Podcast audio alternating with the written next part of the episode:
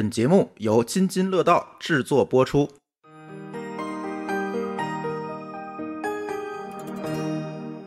各位听友，大家好，这里是呃很久没有跟大家见面的蓝海之下。其实，在蓝海之下留言里面，很多朋友在催更，是吧？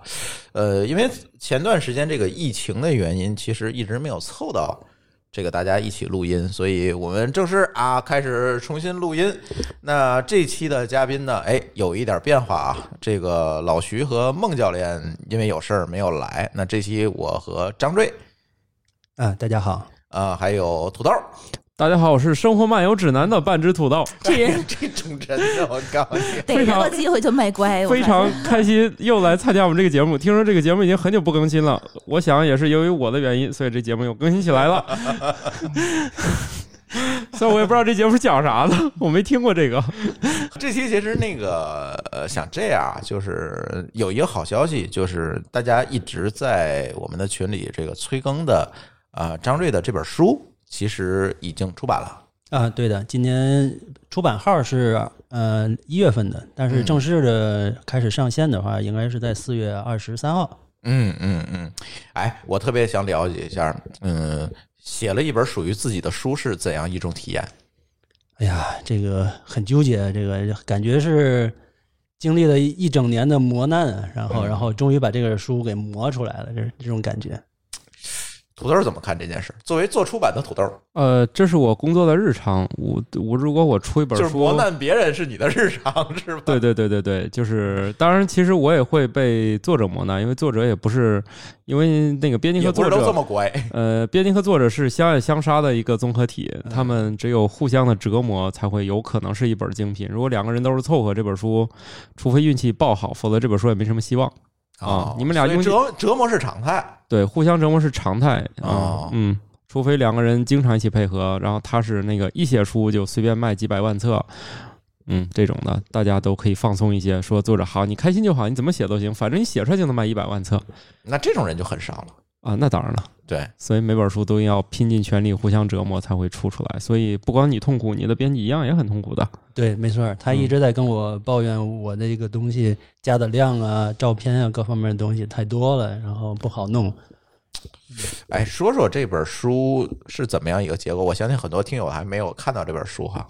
嗯，结构上这本书是日记体，然后日记体一篇一篇的日记的形式，然后把整个的二零一八年中国水下考古在辽宁庄河打捞经远舰的整个的过程，以及过程当中发生的一些细节的事情，经历的一些挫折，然后把它都融入到每一篇的日记里面，然后逐渐展开的。然后力求是通过日记体的文字，加上配上我拍的这些大量的现场的一手的照片来综合起来。给大家呈现出来一个图文的一个共同的一个模式吧，让大家能够看得更清楚一些。嗯，反正我打开张瑞这本书最大的一个感觉就是，我突然发现拿博客没法聊啊？为啥？有啥是博客不能聊的？就是图太多呀。哦，有图有真相，那你要描述嘛？就是对这个，其实才是博客要做。就是如果我打开这本书，给他这本书念成一个有声书啊，那念不成，那这事儿就没戏了啊。对，你知道吗？因为它的信息含量其实比有声书要大得多，全是照片，有多少照片？你数过吗？呃，估算了一下，应该有六百多张吧。嗯，六百多张照片，而且都是现场的这种，我看。啊，对，绝大部分是我拍的现场的照片，还有一些呢是历史照片，还有一些是我的一那个呃一个舰船史的专家刘选鹤先生，然后做的一些三维的电脑图啊，还有一些对复原图，还有一些他绘的那些手绘的那个线图，就是军舰的线图，嗯嗯，反正就是有一些其他的一些图穿插进去了，但是绝大部分都是现场的工作照片。我看到了好多好多的这个工作照，书特别扎实，特别实惠，实 对实惠。我觉得就是编辑在流血，是吧？对对对，这书特别量特别大，给特别足。对我拿着这书就惊了，知道吗？我这这么厚一本，就是他一开始给我拍这个书，他是这么拍的，就是对着拍，我觉得哦。没多厚，那个对书怎么 怎么拍都感觉不大啊，直到拿到手里。拿来，我说你先给我寄五本，寄五本，我一拎，哎呦我，五本不太对，好沉。呃，对，所以就 就就，所以这本书，嗯，其实记载的就是我们蓝海之下前几期节目里面，就是张瑞聊到的，呃，他们在考察在水下考古考察这个经远舰时候的这个历史，对吧？对的，嗯，呃，这是什么时候的事？这是二零一八年的事，二零一八年的。嗯，八月份到九月份吧，应该是从其实工地是从七月份就已经开始了。嗯，但是我去工地的时间呢，是因为我请假，限于好多事情，我是八月一号正式到的工地，然后从我到工地那天，然后一直到最后的过完端午节，大家然后直播结束，然后回家，九月底吧，然后记了两个月的时间吧，这个是。嗯，也就是在这个整个的这个过程当中。对整个积累的这些资料，对感受，就是每一天发生的事情，然后每一天像个日记一样。对，它就是一个日记，就是每天我发现了什么，我做了什么。对我把我的日记然后扩充了，就是因为日记当当时每天的工作量比较大，我还要潜水，我还要照相，还有各种其他的琐碎的事情，没有那么多时间的去把这些所有的细节都记得很清楚。嗯，我呢就是。大线条的写日记，然后写完了以后的话，拍了很多很多照片，然后再补充、扩充、再回想这些东西。嗯，其实咱在蓝海之下前几期节目也聊到了很多关于这个水下考古的话题。是的，嗯，对。但是呢，我总觉得可能会穿插在这些潜水啊等等这些话题当中。就是我总觉得，包括我们听友也觉得，哎，说的有点意犹未尽，我想知道更多。嗯，是的，对，好像是淹淹没在整个大的潜水的大背景里面。哎，对，所以这几期我觉得咱可以专门去聊一聊，就是这个考古潜水，好的，或者是叫水下考古，其实是叫水下考古，就是我钻在钻到水底下，然后我去看这个东西。对，水下考古的严格意义的这个定义讲，就是其实就是把陆上的考古工作向水域里面的延伸。是，就是借助于这个潜水技术来进行水下的那些人类的遗址活动的这些这些遗存呐，然后沉建，然后进行发掘工作，然后把这些东西记录出来，然后让大家能看到，能够了解到。嗯，经远舰这是这件事儿是你第几次？哎呀，经远舰这件事情工作是我在第十个年头。嗯，因为我是零九年参加的。呃，全国第五期水下考古专业技术人员的培训班，这是国家文物局举办的。然后参加完培训班以后的话，然后我就零九年嘛，然后入行，然后到了一八年嘛，就基本上快到第十个年头。我写这本书的时候，一九年应该是一八年的十月份到一九年的十月份嘛，我动笔的时候，因为正好是我的满十年的时间。嗯，为什么是就是？我我我对这个水下考古有一个疑问啊，就是在什么样的情况下你们选择去这个地方？嗯，这个问题的话需要很多条件和因素吧。嗯嗯，通过不同的手段去了解到这个地方有有有疑点哦，就是说在海域里面有疑点。像经远舰这个这个点，我就知道你肯定是想问一下经远舰这个点怎么去发现的。不是，我想问的是，就是它什么？因素促使你们去做这件事儿，比如说，嗯，有一些我听说考古是这样的：如果它好好的没什么问题，就不要去动它。啊，有这个原则。它一般就是它出现一些问题了，所以就比如说抢救性发掘，一般都是抢救性发掘，没有好好的去把人家那个弄开的。啊，考古里面整个的工作分两大类，第一类是。你刚才说的抢救性发掘，比如说我们要在这里面修一条路，或者是我们要盖一个小区，然后要建房子什么的，嗯嗯，然后在这个下面去发现了有文物，来考古队来进行进行考古的发掘工作，把信息各方面都提取好了，然后再进行下一步的工作，这叫抢救性考古发掘工作，也就是配合基本建设。一般的话，我们现在就是现在，我绝大多数在天津的工作都是在配合基本建设来去做考古发掘工作。另一部分工作还有一个事情是要主动发掘，就是说带有课题性质的，我们要去解决一个什么什么样的问题，考古学上的问题，或者是历史上一个什么疑疑点的一些问题，然后去根据要解决的问题来，以及我们得到一些线索，然后去主动的立项做这个考古发掘工作。嗯，经远舰就属于后面这一种。就是它没有其他的问题，像是研究性的。呃，经远舰怎么说呢？哎呀，它有个历史的问题，就是说历史上它曾经过，在这个我们工作的十年前，曾经过被打捞过一次。这个打捞是人家是以捞废铁为目的的去捞废船，就是捞废船砸过一次。可能捞的那个人也不认为它就是精选舰，他们不知道不掌握这个这条船是不是精远舰，是不是战舰，是怎么着？他的目的就是咣叽，这是有一条沉船砸上来有铁，我就捞，啊，是这么一个情况。哎，你说这有意思。等一下，什么叫砸上来有铁？船呢？船是金属的船嘛？它砸下去，捞上一抓斗，什么东西？砸下去了？是那种大抓斗，不是大抓斗，他们捞精远舰的时候是一吨多的那种大锤，哦，就直接往下放下去以后，直接砸嗯，就重力直接往下砸嘛，砸碎了以后再把它抓上来，就是这样经历过这一次，毁了一次，毁过一次，但是那个是在早期的嘛。后期的时候的话，根据疑点，就是历史上的疑点，就是这个位置历史上有可能就是有争论啊，就是有可能金远舰在这沉。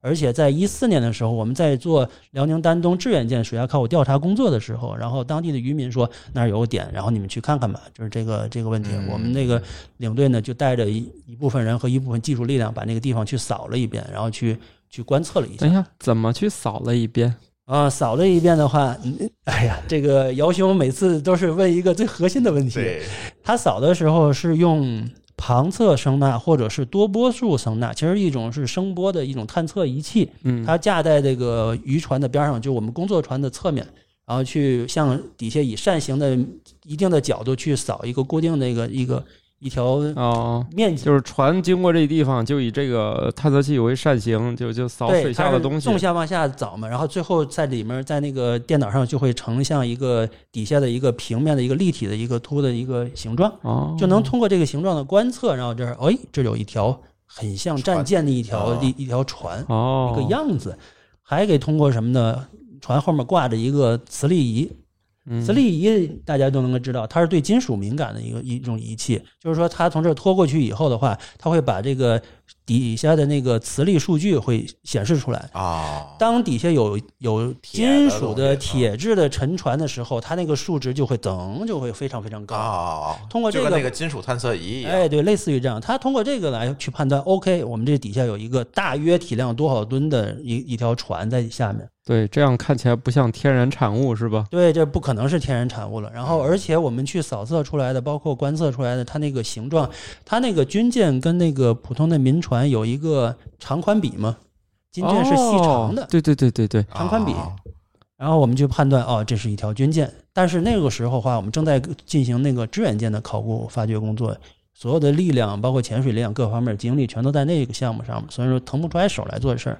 OK，我们就是把那个项目连续了一四年、一五年、一六年做完了，然后停了一年，然后准备好了，然后一八年把这个精远舰然后立项，然后把它立项的目的就是要把这条船搞明白它是到底底下的沉态是什么样子的，嗯，这是第一个方向，就是它沉态，就是怎么沉下去，现在是什么状态姿？态对啊姿态、方向以及它的那个保存的状况，这是第一个目的。第二个目的，找出特征点，就是找出它那个船的上面结构的一些特征点，嗯，要你要记录下来。第三个就是发掘出水文物，尤其是那种能够代表这条船身份的出水文物，哦，这是三大目的。就证明这条船是什么？对，证明这条船是什么船。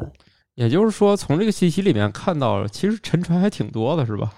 嗯，沉你船看，你沿海看，就有那门生意，都有人发明出那个一吨重的东西往下砸，砸出铁证明铁，就有很多船，证明还挺多，船。是吧？我们这节目是不是跟大家透露了一个致富信息呢？请勿模仿啊，听起来挺危险的。也也不是这个问题，这个应该说他们有专门的人去人做这个事情。沿海的这些管控还是其实挺严格的，应该。哦，也就是说，这不是一个说正常的行为，嗯，你还不能说在咱随便搞，呃，不能随便在我们国内这个水域里面底下咣叽砸一下，而且？随着海洋的这个我们对海洋的重视的程度，随着那个时间的发展，重视程度不一样，包括沿海的这些法律法规不断的去完善的话，嗯，这些行为在逐渐的去把它限制住了，这个去管控住了。哦，对我这里可我可以插一个故事，就是有一天我们去到我们一个听友的一个船上，他是负责什么？他就是负责近海的这个海洋的这个管理工作的一个嗯执法船。嗯据他来讲，就是我们还参观了一圈儿他这个船，包括开了一圈儿。嗯然后呢，据他来讲，就是现在对近海的这个管理其实是非常严格的。比如这个船在那儿停的时间过长，我不知道你是干什么的，马上他们就会去，对，然后驱离，因为你有可能这个船发现了下面有什么，但是我不知道。哦，对对，是这样子的。你，那你在这儿就很可疑。那你到底干什么的？对，问清楚。对，要问清楚你干嘛来的。然后如果说他你说不清楚，你你给我走。对，不让就是现在都是这样。哦所以可能越来越现在就很难了。所以想去海底收废铁这条路基本上堵住了。对，包括我们在正常、不好意思啊，没没有帮到大家。我们做这个水下考古工作时，都要跟当地的海事部门报备的。他们要发这个航行通告的，就是说我们在这个点走船了。OK，你在什么时候用这个点要干什么事情？OK，那画一个多大的半径范围，航行通告，这条船在这儿做水下考古发掘了，所有船只要以这个点为圆心，多大的半径绕行。嗯，别人咋知道这个通知呢？他们那个海事部门会所有的这个在海上的这些行船，他们都会直接就给通告到他们船上去的，发个群发，是组个群发微信吗？类似于这样，他们都有自己的一个互相交流的频道和系统，他们是必须要遵守。在在这个地方是是海上是吧？海上的海边上是有信有手机信号了吗？有手机信号啊！我问这些问题是不是太业余了？把朱峰问点专业的吧，我问的太业余了。不是，我们确实也待过有没有手机信号。我们在 丹东的时候，丹东港的就是丹东做致远舰的时候，就因为离海稍微远了一些了，然后船上的手机信号就是大家就开始拼了品牌，然后大家用的哪个公那个。三大商吧，运营商用的哪个运营商的，然后，呃，哪个手机能在船的哪个位置收到什么样的信号，大家都能拼过，都拼过呀。哦、这个，我发现这个电信在海上是非常有优势的，对，是吧？电信是，哎，电信好像覆盖都挺强的，频段低。在海上非常有优势的，对对，电信的频段是这个效果。哎，我发现好像很多地方，就是我们去了一些那个就是保护区啥的，嗯，发现最后还就是带个电信的，有人从兜里摸一个功能机出来，说我这儿还有信号啊，对对对，确实是这样子的，对。但是在海上其实不是用的手机信号，它发这个航行通告用海事十六频道去发，对，就是所有的那个。哎，说到你的专业上了，对，这是无线电知识是吧？哦、所有船都要监听这个频道，它靠近了，它会告诉你你不能走这儿。对，有公用频道的。对，而且现在有那个雷达，就是随时的能看见每一个船在哪个位置上。你如果进去，马上就会告诉你。嗯，对，你要驶离，我还有海事船就过来了。哦，我当年在在天津工作的时候，呃，我还用过公共频道救过我们自己小船呢。嗯，哦哦，这个故事很有意思的。好的，那就听听这个故事。呃，咱这支线啊就跑了跑题了，但是这个故事非常有意思。哪有什么跑题啊？我们是在天津做天津的水下考古工作，当年就是应该在是一二年的时候，然后这个点呢离航道又非常近，在天津港吗？不是天津港里面，是在天津港的外面，就是外面，但是航道的边上有一个疑点，我们去要去，就类似于你说挖一挖。我们为什么要去那儿？就是说，光机砸我们要下去，知道这条船，我们要下去确认一下这条是什么样的船，啊、要确认就做这个确认的工作，但是也需要一段周期嘛。然后在那儿工作的时候，我因为我们在航道的边上，就是航就在航道边上，然后那个有一天我们那个船是渔船。渔船作业，嗯渔船就锚在那上面，就是发下个锚在那儿待着，然后人下水作业。嗯，然后那个船上船以后，船老大告诉我们，哎，你看到无线电嘛，就是说好好玩嘛，那个喊喊那个台子嘛，我就觉得很好玩。问船老大这是怎么怎么用怎么玩这东西？船老大跟我说，哎，哪个哪个频段，嗯、好像是应该说那个公共公共频段是干什么的，然后怎么喊怎么喊对方那个船，反正教了我一下，就稍微教了我一下，然后那个我也就。就是就知道了，就知道了。嗯，后来那天正赶上了，就是我们正在底下潜水作业呢，然后底下有作业呢，就忽然一条很大的一条船，就感觉他冲过来了，冲过来，就是一直冲我们走，嗯、他们也不拐弯呢，应该每次都是在我们船头老大睡着了，船头的一大段的距离，就是很大的一段距离，嗯、那个那那个过去，从我们船头过去，但是他那个方向怎么看是冲着你来，冲着我们来的，然后我觉得这个不对了，然后赶紧去那个上那个台子喊，那会儿船老大干干什么去了？是做饭是干啥的？我直接就上上爬上去，我直接就喊频道了。哎，他对方喊了几遍以后，居然有人接回答了，嗯，问我这是什么事儿？他好像觉得我喊的很不专业的样子，是的。我说我说你瞪大眼睛看看，前面有一条船，你看见没看见我们？哦，是吧？哦，他就我就发现了，他们开始转向了，突然正常的聊天了。对，你们你们这是有一套语言吗？是有通联用语的，他们应该有通联用语的，哦、他们说话那个非非常简洁，沟通信息对对我说话那肯定我突然变成聊微信了。对那种感觉 啊，这就就最后的结果就是那条船急急转弯，就是他就就看明显看出来他在打打，然后就从我们船头基本上贴着我们船头大船过去了，我们船在这晃晃晃在这晃，啊，太刺激了！太刺激了。如果要真过来，他就能直接从我们船上开过去，开过去就啊直接给压过去，的因为你船太小了。它是非常非常大的。他没看见吗？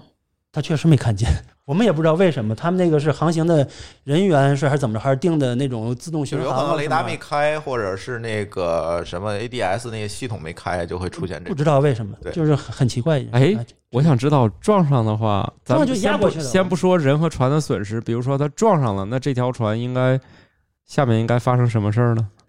咱不说人和船的损失啊，就比如说它啊这个时候咣海事局叽撞上海事局就会来，就是海上的交警啊，就会来认定责任，对啊，到底是谁的责任，然后怎么赔。就是这个。哦我们可不希望这样。我我假设船太小了，这这个假设不好玩，我就这样假设一下。我们当时船，我们当时大伙儿都吓得就。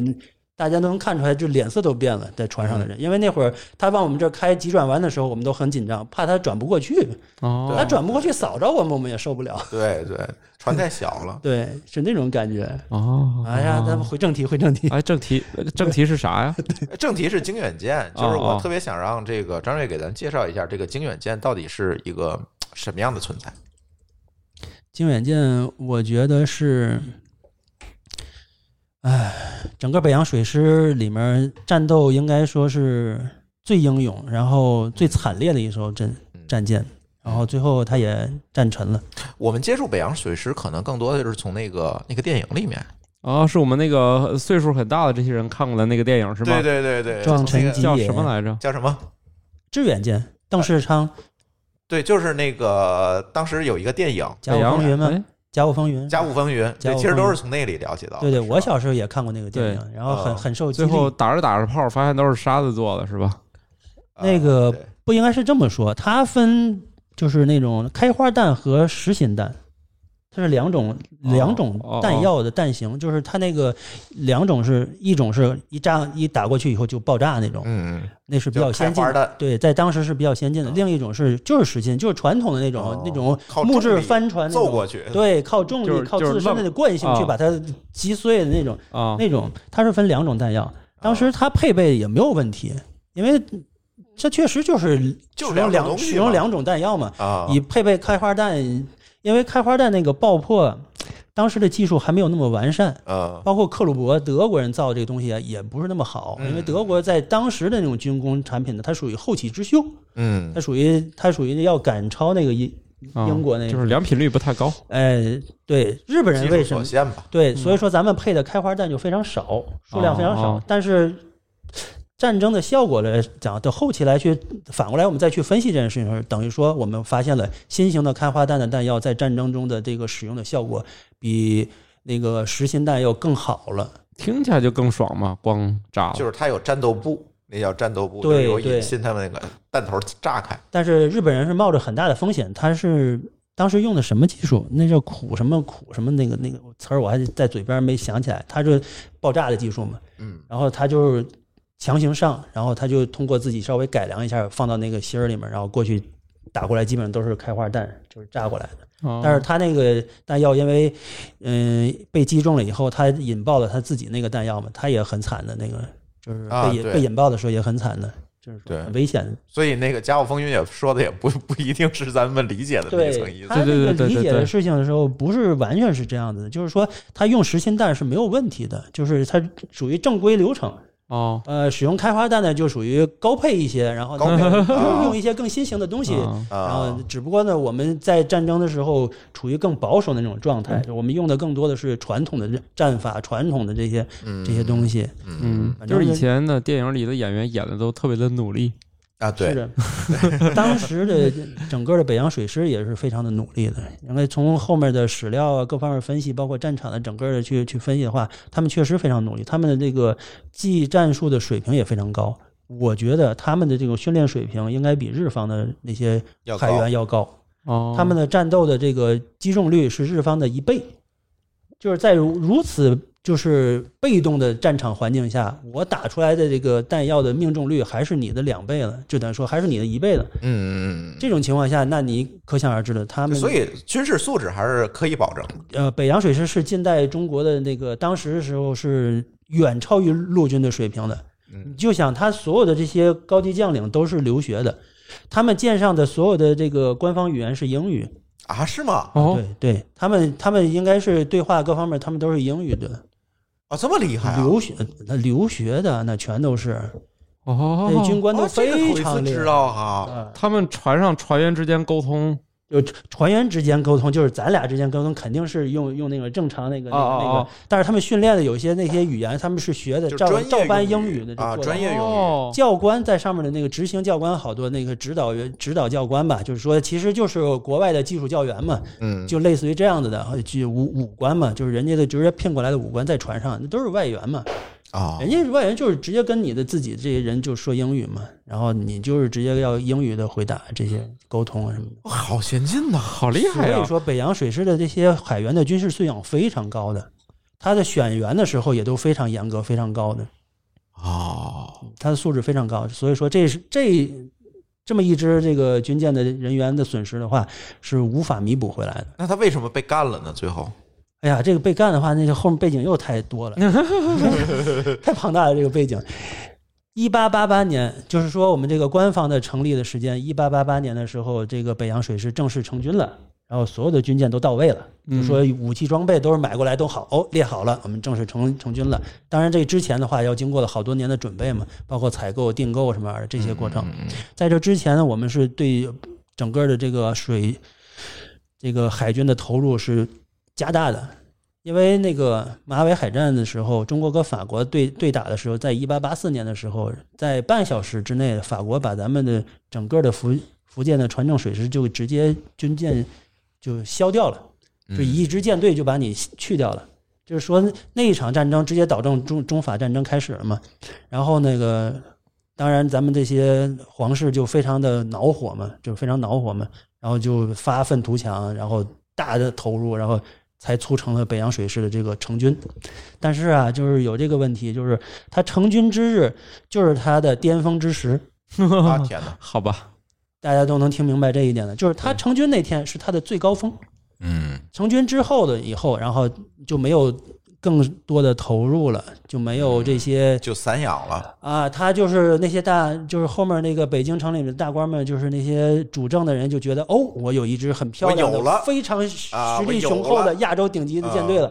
当时确实是亚洲顶级的舰队了。嗯，他有一个这个舰队以后，OK 了，没事了。但是他没意识到还要不断的投入更训练更新。更新呢，五倍的更新。那个时期是，呃，军舰就是铁甲舰以及火炮的一个更新特别快的一个时期，几年就更新掉了。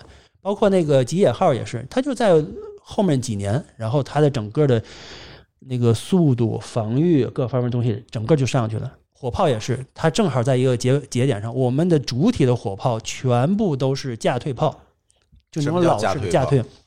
它火炮一打出去以后会有后坐力，嗯大家都理解这件事情吧？啊，当时是解决这后坐力的时候，后面有一个架子滑架，哦逐渐升高的滑架，它那个后坐力直接那个整个炮体就顺着滑架往上滑上去，然后再滑下去，再回去啊，再推回去看海盗电影里他们不都这样？啊，对，打架炮往后先退，对对架退炮，对，哦，当时那个后面还带坡了啊！当时那个那个因为他还得滑回去嘛，哎呀，你看知识点，又我增加了。我我往后一滑 哎，对呀，你这个自自洽了。一想他自己炮往后一挪，他干嘛会停呢？是不是？对啊，就我就没想过，也没人推它。哎，那所以它是滑回去的。架架退炮还会滑回去，嗯，棒嗯，你觉得很好是不是？啊！今但是天来着了。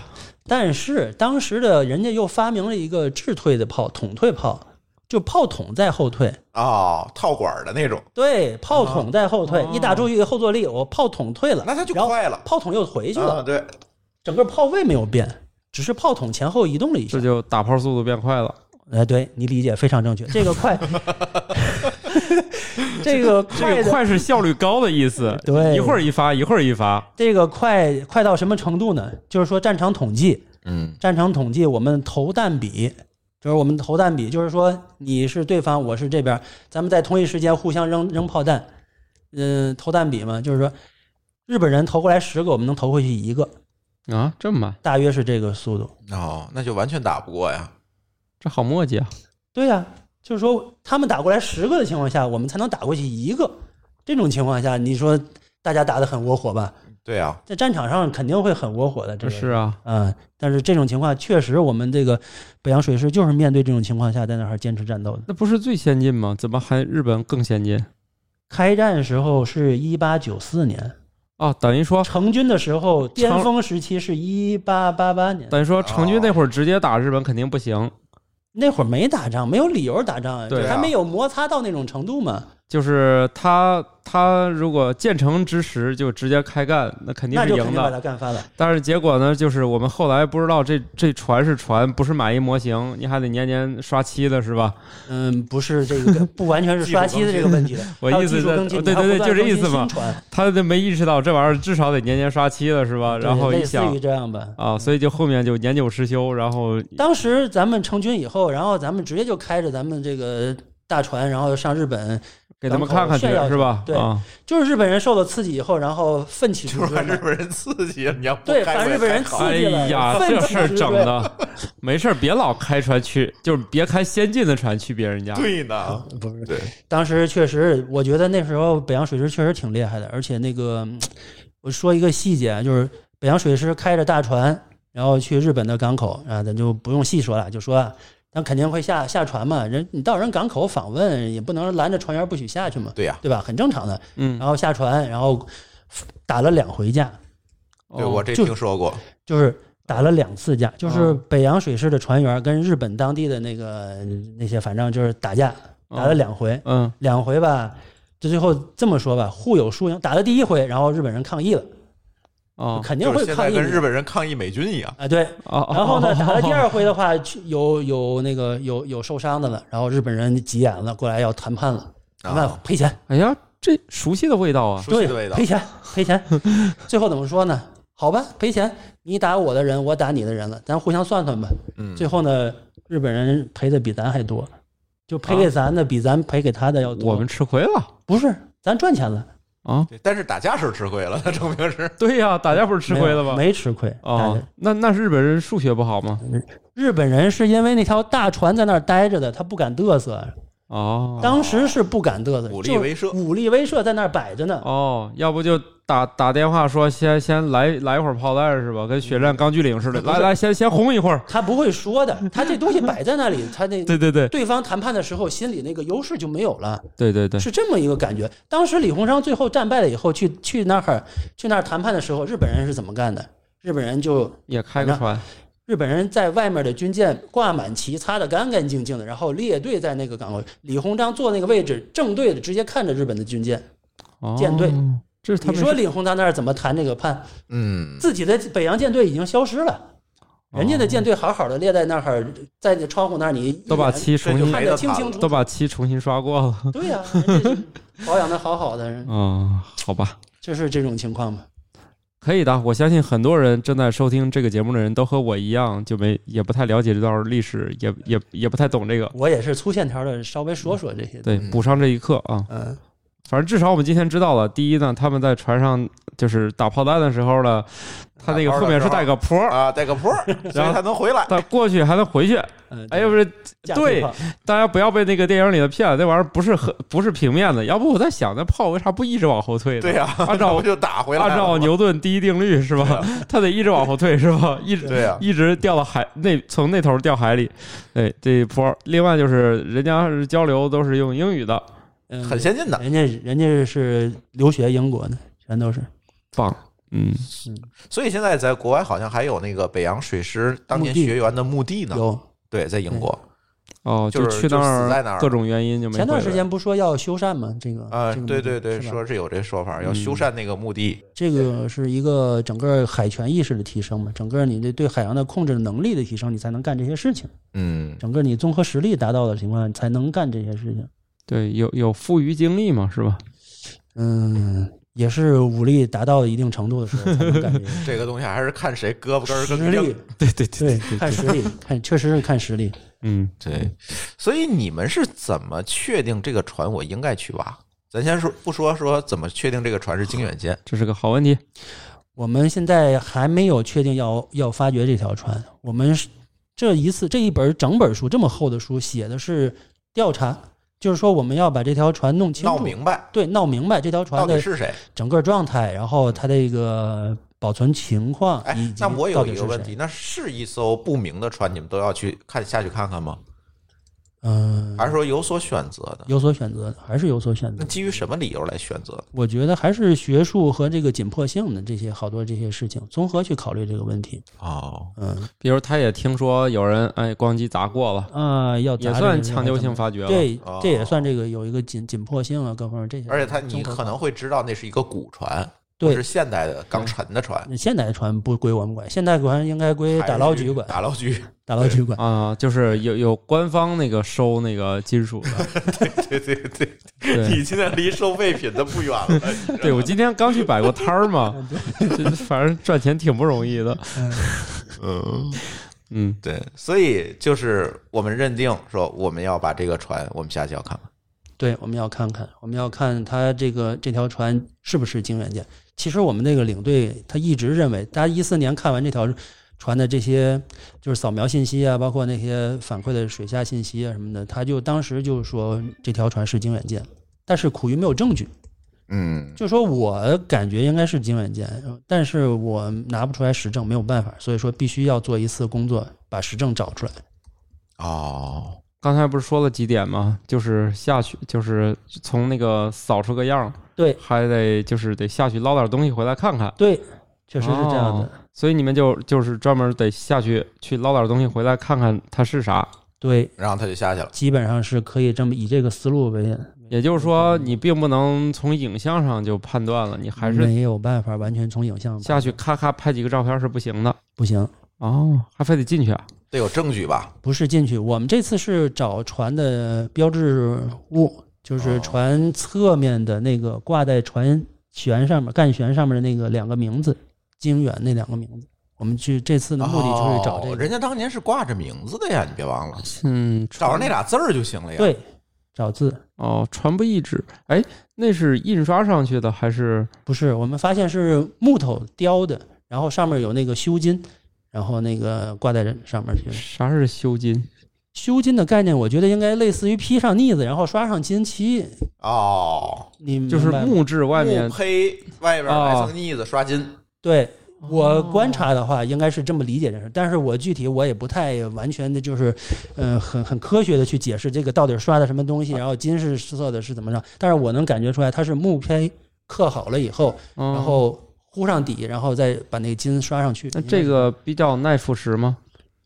我们去的时候，嗯，打开以后的话，上面有，但是它也会可能它清泥的时候，它被泥会粘下来一点，还是怎么着的，反正会还会有，但是也是斑斑驳驳那种感觉。哦嗯，这玩意儿多大呀？这个你说叫经远这个字儿，这个字多大啊？我应该在眼前吧，应该是一怀抱那么大吧？一怀抱是一个字儿。这一个字，哦，一怀抱那么一一个字吧？其实也不大哈，嗯，你要比起这么大嗯一条船来讲，对，一怀抱一个字，差不多。就不是一个特别大的字儿，对这个船来说。但是你当时在水底下的时候看的时候非常大，这个这个字，应该我摸摸。那是由于你靠的足够近。对我们靠不近的话，我们看不见。问题是对，那水底水性能见度太大了？嗯，能见度太低了。对，字儿特别大也挺费劲的，我基本上离得远也照不全。对，对我们很很麻烦，为了照清楚这两个字的话，就想了各种各样的办法，对，远一点就有泥，照不清楚；看不见了。近一点又照不全。对，多点几个蜡烛。没有用，在底下水 滴水呀，打灯都都给想办法给避开那种折射，因为有那个水中间介质里面有那个悬浮物，对对，你这个灯的角度打不好的情况下的话，直接就会反到全把那个反光直接反到你的镜头里面，就还没打到那个东西上面，然后都是反光进来的，所以说可麻烦了这个事情啊，最后还是想办法把这俩字给拍下来了，拍下来了，拍下来嗯了，拍下来就验明正身了。验明正身了。哦，对，这本书里面有这个两个字的照片，对，我看见了。对所以我觉得就是这艘经远舰，其实以前我们还发掘过这个北洋水师的很多的舰，对吧？呃，致远舰发掘，致远舰、然后经远舰一。九年发掘的定远舰。那这是这几艘舰，北洋水师一共有多少沉下去的舰？好问题。嗯，就是不知道嘛，就是甲午风云 没看全嘛。当时在那个黄海海战时候沉了四条。嗯然后呢，我目前来看的话，就是目前已知的情况下，经远舰是整个甲午时期的这一大时期的，嗯包括对方的剑支。嗯就是说，我们现在能够找到的这一时期的剑支里面，目前来说，经远剑是最完整的，哦，世界上再也找不出来这一时期的第二支舰了。哦目前来看啊，已哎，是不是应该有对方的剑？对方的剑现在也都消失了？就现在比嘛，一百年以后，现在他们都是消失了。为什么都没什么消失呢？没有了嘛？他是日俄战争啊，后期的战争啊，退役啊，啊，就是没有当场沉的。对哦哦，对，我不是说当场的，哦我是说以以更宏观的历史角度看待这个问题的啊就话，不见了。看这个文物的价值的情况下哦，它现在是代表当时的第一批的铁甲舰的，就是开山之作嘛，就是德国的建造这种这种舰的开山之作的两艘船舰的一艘，它是现在唯一的一艘，现在在水底下保存的，嗯哦而且相对完整。目前的被破坏的情况了解到的调查了解，只是水线以下部分。船底包括机轮机啊，那那些那些大型机械，哦。然后被抓走了，剩下水线以上的部分全都扣在泥里面。什么？被抓走了？就是对呀、就是被收废铁收了，给废铁的，被收废铁了 给弄走了，是吧？对对对，就是那。哦，剩下水线以上我们，大家可以想，就是你能看见船它是倒扣的，它是倒扣的，哦，你能看见的那个在水线上面那些结构，啊。那些舱室啊，那些那些结构，包括上面那些武器什么，应该都咣叽全都扣在底下了。哦，就是也没丢，就是它捞不走。嗯，捞不走，它是要扣在伸下面去一个吸铁石吗？扣下去了。嗯，不是，我说那些光机砸完是怎么把废还是关心收废品？它砸碎了，然后拿抓斗抓，是吧？哦，机械抓斗，机械手直接就抓上了。我还以为下去一块吸铁石哎，那还有铜呢进了，啊，那还有铜呢，铜它不哦会吸上来，也是啊还有铅呢，还有铅管。就是砸一下嘛。我主要是能抓上来多少是多少。对对对，没必要老要铁，咱们国家，还有铜呢。铁产量也不是问题。你看卖废铁卖不上价嘛，当时那铁甲舰里面用铜的部件非常非常多的，对，哦，铜的部件，比如水管啊，过水管还有用铅的呢，就是大排水管啊什么玩意儿的有铅管，哦，很重，我们已经已经捞上来过。哦，当年还没有这个铅危害的这个问题，还没研究出来如。果你只是排水倒没啥事儿，嗯，你上水可能你要到上水饮用水用铅管就就有点危危险险了。嗯相当危险了。对。嗯，不过以以前反正人们预期寿命也不高嘛啊，哎，对，活不到那个对对对。够金重金属危害的时候就对对完蛋了。对对对对对对对对对，对吧？一整就出去打仗了是吧嗯？没问题，喝点那个说不定还强身健体。哦，我这段有误啊，我们，那个是真正的重金属，那个吸收到人体里是很难排出去的啊。所以这个黄海水战的话，可能就是我们的船沉了，对，日本的船没有完好无损的开走了，嗯，不能说完好无损，它有重伤的，但是都没有有沉，没有沉，就是都开走了。没有击沉，就是我们很不幸的是没所以你只有击沉的。能捞到咱们的船，人家日本的船。人家搞十发过来，你打一发过去，这当然费劲了。说是也有他们这个运气的成分吧，有一些是运气的成分。哦，当年比瑞舰在横穿我们舰队时，他两个舰队他就开着对开这样打着的情况下，比瑞舰是穿过经远舰的旁边，他从经远舰和定远舰应该反正这个两个舰我们舰队中间穿过去嘛。他穿过去的时候的话，精软舰要要靠上去，他觉得有机会靠上去以后进行接旋战，就是啊，哦，接旋战人上跳帮，啊，跳要帮上跳帮，这是一个舰船的一个传统战法。直接变上变成海上陆军了。对，风海上陆军帆战舰，这个风帆战舰的传统战法里，就是就是致远舰的那用冲角要撞击其击野，这是一个战法。嗯还有一个战法就是经远舰要靠帮那个比瑞舰，然后那个要靠上去要夺他舰，干人，对，要过去要抢舰，最后就不是船跟船之间打了，又变成人跟人之间打陆肉搏战，就又成海上陆战了。但是啊，我们的陆战队就是因为当时觉得哦，有海军陆战队怎么来的？对，就是这样子的。然后各各位听友，你们来着了啊！我们重重新定义了海上陆战队吧，省得我们这个混淆了啊。对我们那个陆战队，我们当时船上的陆战队，就是那些这些扛着毛瑟枪的那些要上去跳帮的那些那些队员，参加战斗的队员，肯定是得到了命令让千甲板集合。千甲板集合的时候准备靠帮，但是对方用机关炮密集扫射，哎呦嚯，把他们就干了。就记录的就是史料记录就是把他们击毙在那个整个这个前甲板上面哦，击毙在前甲板。史料是哪儿来的？日方。哦，他们的写的那个日记，就日本人活细，对日本人记记下来，记下来我这次咋赢的？对。对，哦，当时最近的距离嗨，那要我们赢，我们活儿也细，对。对，那这赢还不得好好写写？但是经远舰给他发了一艘鱼鱼雷嘛，发了一个鱼雷，然后比瑞舰紧急避让，然后幸而就是。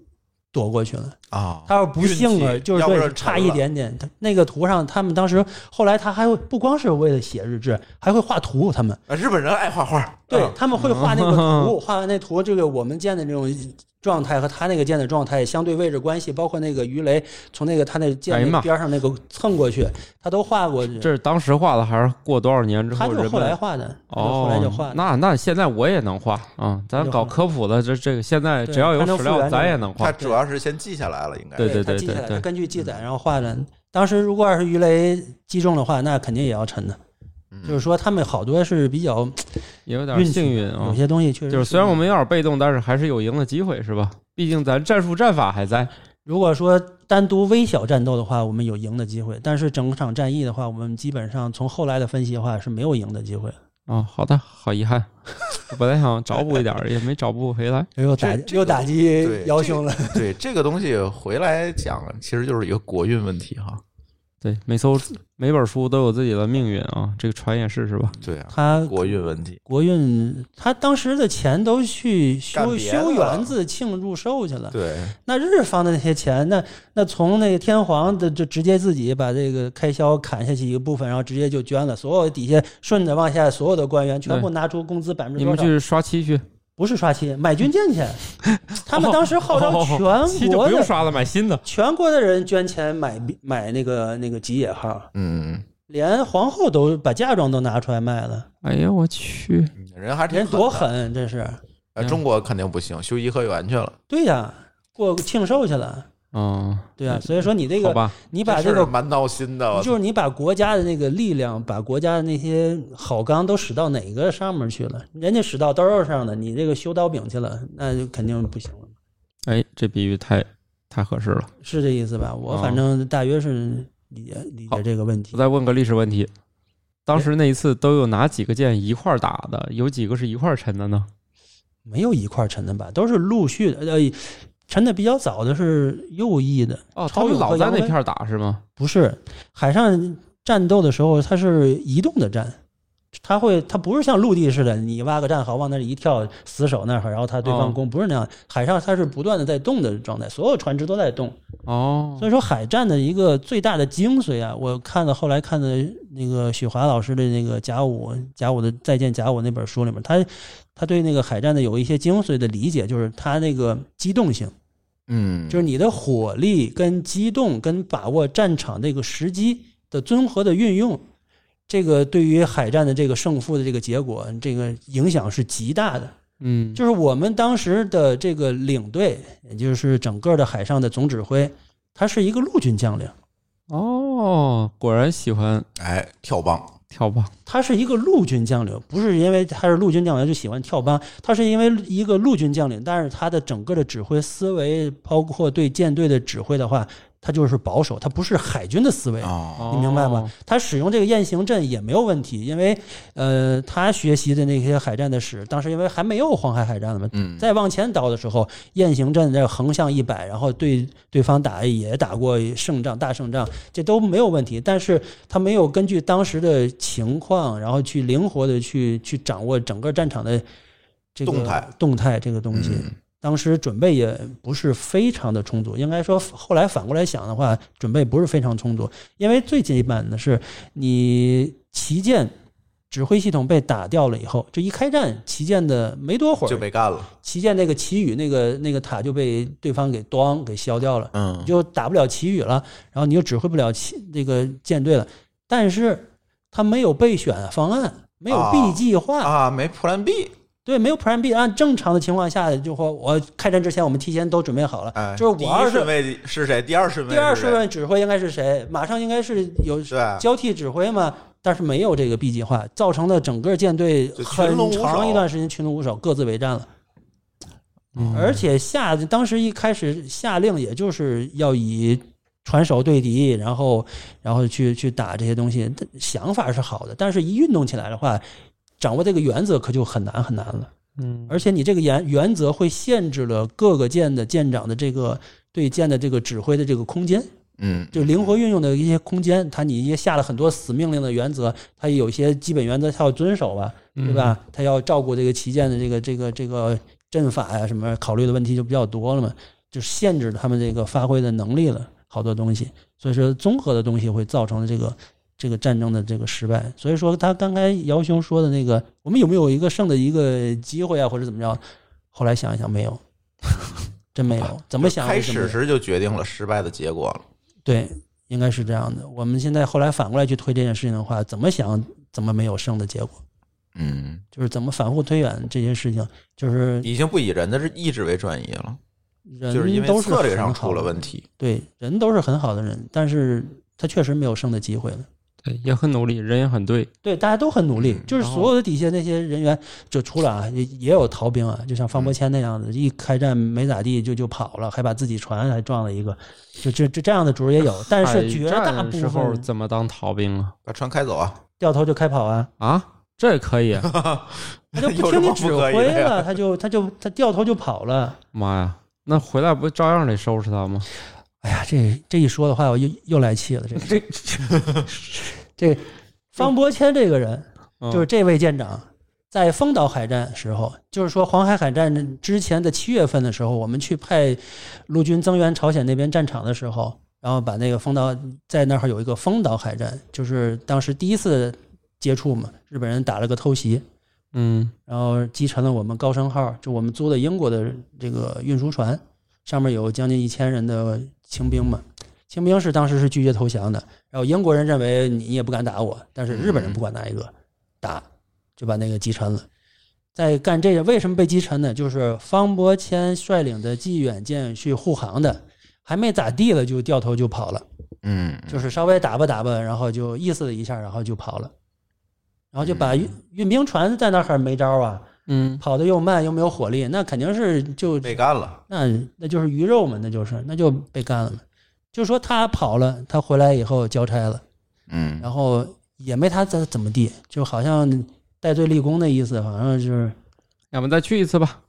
所以说第二次他又跑了。哎呀，嗨，这说嘛，这这个这就又说了，这个整个清政府、满清政府最后的这个用人机制的问题了。你当时为什么他第一次跑的时候为什么回来不哎严惩他？主要是心思都用在当产品经理了，比如怎么修园子。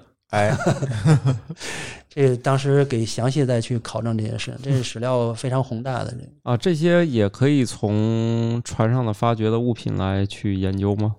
嗯，我觉得从船上发掘的物品的话，更多的能研究。目前来看啊，我们能够研究这些整个的，呃，从火控系统，就是五五倍系统，然后然后资源系统，就是我们带的一些什么资源，各种类型的资源嘛，就是军用资源和那个民用资源，还有每个人的个人的一些物品这些东西，我们能发掘出来这几类东西。嗯大约这几类东西，可能如果有幸的话，这条在经远这这条船上，我们能够找到像司令塔呀，像到海图史啊，像资料史啊、那里面会不会有一些东西？对，我觉得得有可能会有一些更多的一些军舰往来的文件呀、史料啊、命令啊，然后乱七八糟这些这些东西，包括哦密码啊什么的但这些设备。是在水下这也有点够呛啊。目前来说，我们还是很乐观的期待这件事情，因为它是整个的扣在里面的。也许里面有哦有可能是一个气室。对，就是它都，但没关系，它即便是进水了也没有关系的。即便进水的情况下，在在超密闭的情况下，嗯就是海底是非常细的泥，非常密制的那种超密闭的情况下，嗯，这个文物会保存的非常好的，那就哦就瞬时间给你它不接触空气，就完全封闭，哦没有养分这些东西去去它不干扰。会氧化。就算一些图纸什么的，它也能在就是我就这么说吧，靖远见那个木牌子，木头的，嗯它不可能是完好无损，一点都不漏的，就严丝合缝的封着，然后进到那个泥里面的，它肯定有一些破损啊什么玩意儿，这过程中。嗯。对我们发现那个木头的时候，我们清开了以后，那个木头完好无损，哦。没有没有缺损的腐败的那些东西，没有海虫子、海蛆吃的那些情况，嗯就是说它就是类似于正常的啊磨损啊什么，啊。就是那个它肯定翻沉的过程往里面进的时候，它肯定嗯。受到一些泥啊什么的那些海的那些东西冲击啊，它有一些表面的那些划痕、掉，包括掉漆啊什么但是没有其他那些腐败的那种那种那种迹象。哦。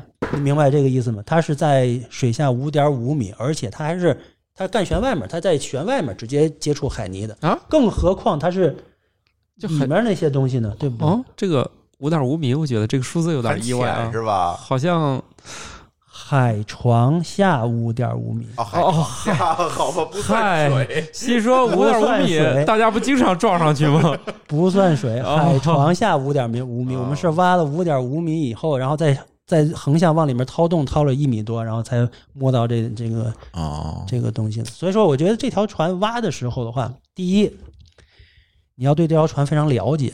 我们怎么个了解呢？就是它的结构。我们有舰船史的刘选赫在船上，他拿来什么东西？他拿来船的那个图纸，啊，有图纸的图纸。对，我们找来船的线图了。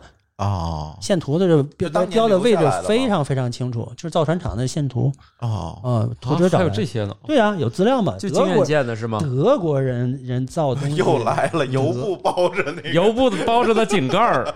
德国人的资料多细致的，对，日本人爱画画，德国人爱搞备件儿。对德国人那个很，包括现在的好多金软件的那些材料、照片，包括记录什么的东西，都是德国人的。包括人哦德国设计师会把这自己设计这些所有的这条船，他整个都会记录下来，整个什么个情况什么自己，他专门有一个。包括德国那个前昨天我还跟那个刘显赫沟通那个经远舰那个，他那个每年的海军的舰船的制，嗯，就是每年的一九零零年的制，人家都会写的清清楚楚。哦，人家都有的档案资料都找到了，现在正在他正在翻译的这个这个事儿。是德德国那儿找的吗？呃，对，反正他是从国外找的，咱就是检修报告，相当于哦，是人家这这一年都做的什么船，这船都怎么怎么什什么情况什么玩意儿的，哦这都有。果然这反正对于当年来说，这也是个大活儿，是吧？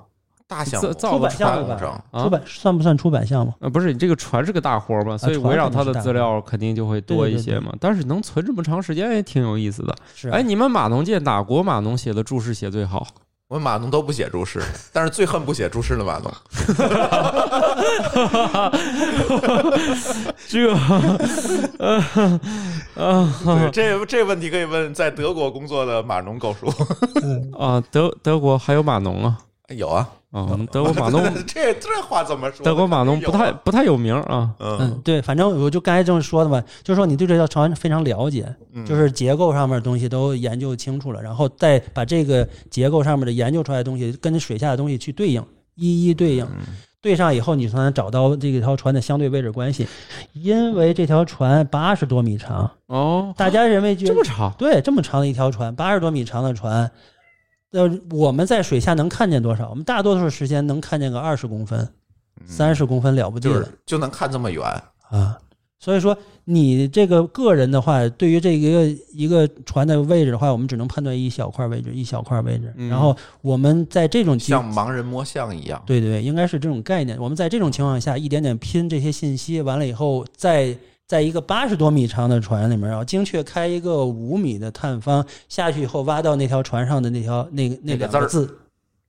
你明白这个？这个是一个非、哦非常非常厉害的一个事情啊、看，说到这里，这个信息很重要。那个字原来是埋在水底下的，啊，泥里面的泥，底下，在泥底下哦五点五米以下的。因为毕竟这么多年了，而且还要先把那堆泥给掏出来。对，，这个工作是非常非常复杂的一个工作。那个字儿离水下也有五点五米吗？你说哪个？那个字儿，嗯，埋到泥里能有多深？就是“精远”那俩字儿。今晚那俩字儿在水底下海床平面以下五点五米深。哦，我们就是这个概念吧。我们在水底下啊挖那个泥，挖海底泥，挖了五点五米多深，然后再横向再往里面掏了一米多深，才挖到那个字。那你还拍了个照？啊对，在书里有。嗯，我记得这段我再再看一看，主要书太厚了，这读的时间也太短。但是我突然能够意识到一个问题：当他啊挖下去五点五米，又掏了一米，然后这个时候他下去的时候看到“精远”这两个字的时候，会不会呼吸困难呢？浑身会起鸡皮疙瘩。会不会呼吸困难呢？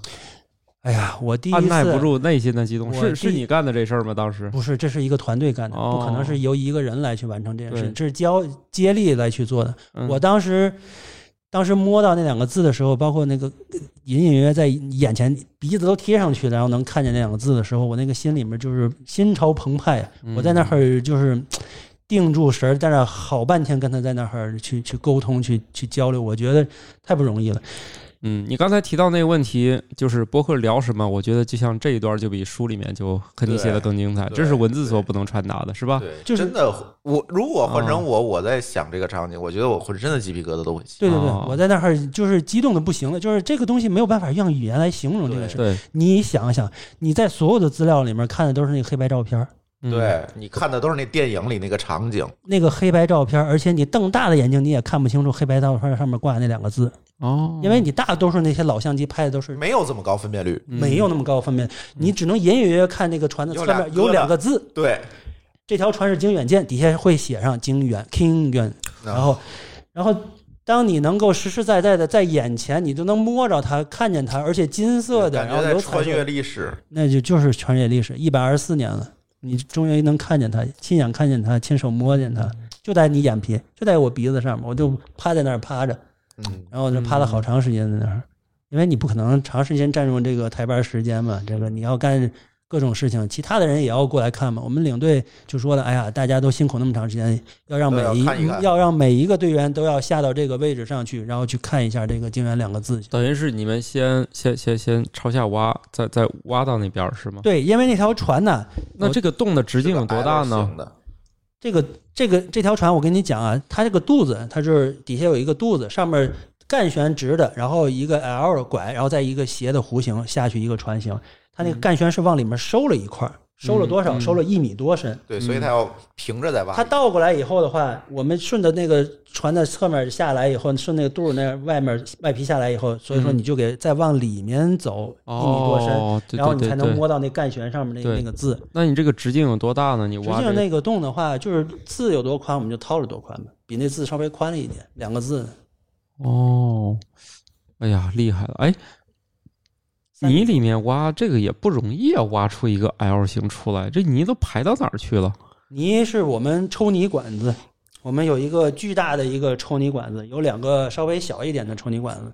巨大那个抽泥管子是广东打造局操作，然后用那种大的那个吊那个挖掘机，长臂挖掘机，我们专门定了一个长臂挖掘机，那个臂非常非常长，然后他去吊着那个管子，是从海平面伸下去的。对，从海平面把那管子伸下去，然后吊在那儿，然后有底下抽走，对，然后用那个气，然后往里面高压气冲进去以后，它不形成反向的往上抽那个那个劲儿嘛，然后把那个底下底下那个泥抽走，抽到我们船上面，后面有一个那个过滤的一个笼子，过滤一个笼子，那个整个抽抽进去，那个所有那些固形物啊，那些东西小的你们还得发掘一遍。对我们还要整个再筛选一遍。哦，就是上去那些泥里面说不定还有好东西呢。对，致远舰那个上面那个小章，那叫那叫什么章啊？那白鹤那个章，小章。嗯，不点儿小那个小章，嗯嗯这么大，你看比指甲盖儿大一点儿那个那个小章，就是从那里面一点点找出来的。就当年就是在志愿所以你们在底下抽出来的泥都得一遍儿一遍的过，是吧？对过筛子，过筛子，哦，就是过，我们就是人工在那儿一点点看嘛，就是这个活非常非常枯燥。你想在大海上面，然后呃不好的天儿吧，坐在那儿里面，那个喝风的、下雨的，就尽量别干了。好天儿你就知道暴晒，坐在那儿暴晒，然后那儿刮泥去。刮泥，哎对呀你这个反正这个辛苦吧，我们在这个聊天吧体会不到，毕竟自己不去干是吧？就听听就够了。但是但是听起来吧，我们是那么你在你在海上玩泥巴这件事儿本身听起来就没什么意思。哦，我们那个全体队员在海上都在那儿玩泥巴，玩让大泥巴家乐此不疲啊！这是对，万一发现什么好东西，对我们这各种各样的东西，弹药、毛瑟香弹药、木头材质的，然后金属的，然后玻璃材质的那些东西，都是从那些好多就是都是从那里面。万一挖出了一个东西，有可能就改写历史。对，哎呦嗯，这个事儿太牛逼了我。跟你说啊，经远见的那个小木牌儿，我这书里面拍的照片，那个小木牌儿，您看见了？小牌子，不点儿就那么大一个小牌子，嗯木牌子，上面写的“经远”两个字，嗯，就是从那个过滤箱里找到的。哦，就是我们我们队长在某一天吧，决定我们要跳过了这一边，我们要挖那一边的那个船的字，反正各种原因吧，这个事情嗯我们这边的干的很不顺利，这一开始非常不顺利，各种不顺，我们要挖那边去，然后挖到那边的时候，第一天开好探方，然后一抽，然后上面那个。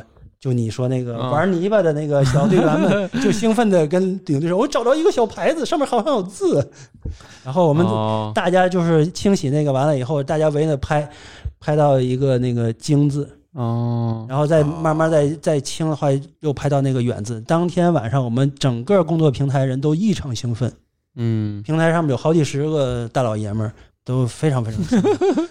对，大老爷们儿先是玩挖掘机，嗯，对，是吧？这听听就听在挖泥巴，对，先是挖掘机，这挖掘机从四，你看你家有孩子从三四岁小孩就开始喜欢玩挖掘机了对啊，然后一帮大老爷们儿先玩挖掘机，再玩泥巴，然后再玩过滤，是吧？对，过滤。嗯然后就找着这个小牌子，然后所有大老爷们儿拿着这个牌子传着看，然后用各种各样的手机，想尽一切办法想把那俩字拍得清楚了，对所以像这样的情况下，能发朋友圈吗？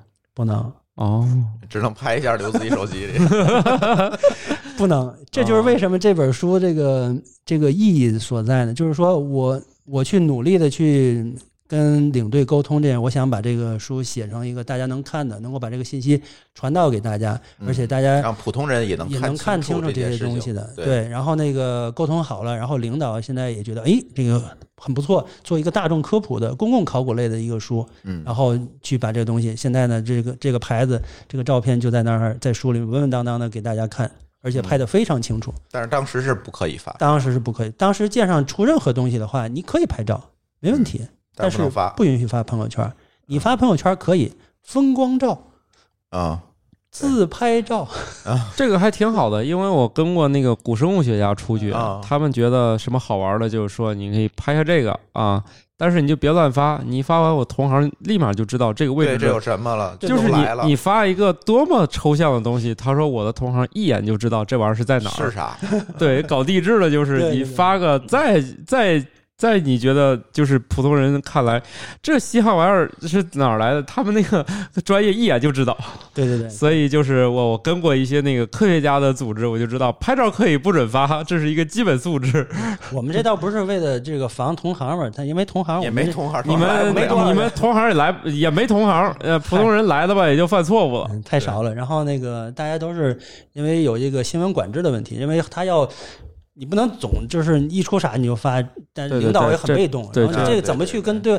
因为宣传是因为领导想好了，想好了，不是说成果问题，就是说领导要在一个阶段，在某一个阶段，然后把这个东西都捋好了，四平八稳的把这个东西都介绍清楚，然后以新闻稿的形式，然后交给对对对，所有的媒体，然后去把这个东西向大家公告一下，然后就我们干了一个什么什么事情，发现什么什么东西，这个东西都挺好。但是你在工作当中，你就直接把这东西发出来的话，这没法用了这就不是没法用的问题，就领导很被动对啊，我还不知道了，你朋友圈都发出来，那哪行去？这个事情。领导们以后也要多看朋友圈啊，掌握这个基层的这个工作动态。现在不都要求下沉嘛？哈，这个 这聊跑了啊。聊跑了，这确实所以我我我我来个实际的，这书现在哪能买到呢？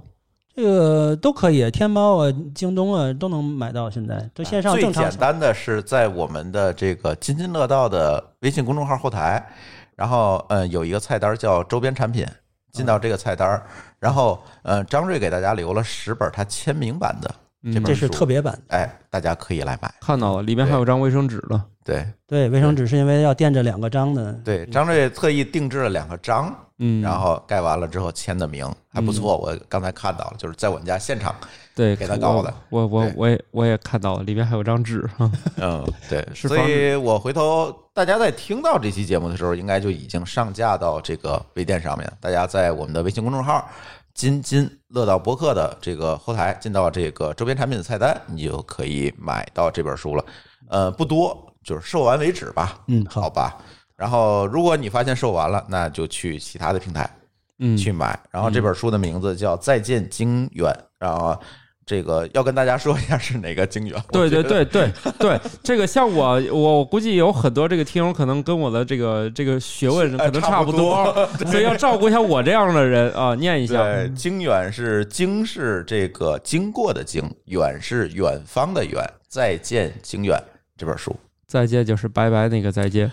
对，这就不用解释了。对，然后这个当然这只是我们推出来的第一期节目哈，后续呢，呃，希望跟张瑞一起把这本书里面涉及到的方方面面的内容，特别是书里没聊过的内容，我觉得就是可以跟大家以一个系列节目《蓝海之下》的一个系列节目来给大家来做一个分享吧。然后也是希望通过这样一个机会，因为这本书，我觉得如果我去读这个字儿没有用。就是因为太多的图了。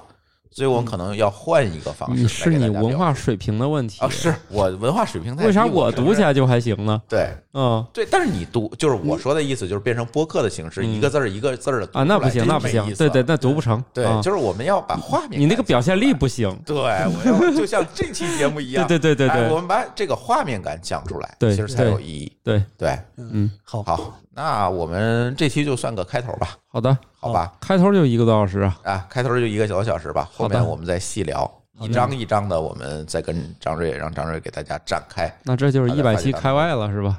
差不多吧。啊，那行吧。好，今年的选题我就 我就搞定了，搞定了。好的，好的，好。嗯，行，那我们这期就先聊到这里。如果大家呃希望呃看到我们节目后续的更新的话，可以在各大音频平台搜索“蓝海之下”啊这个节目来进行订阅啊，你就可以持续的来收到我们的更新。蓝海之下就是蓝色的蓝，海洋的海，然后之下就是之下那两个字。然后可以订阅，然后呃关注我们节目的呃继续的更新。行，那我们这期节目就聊到这里，感谢大家收听，我们下期节目再见，拜拜，再见，再见。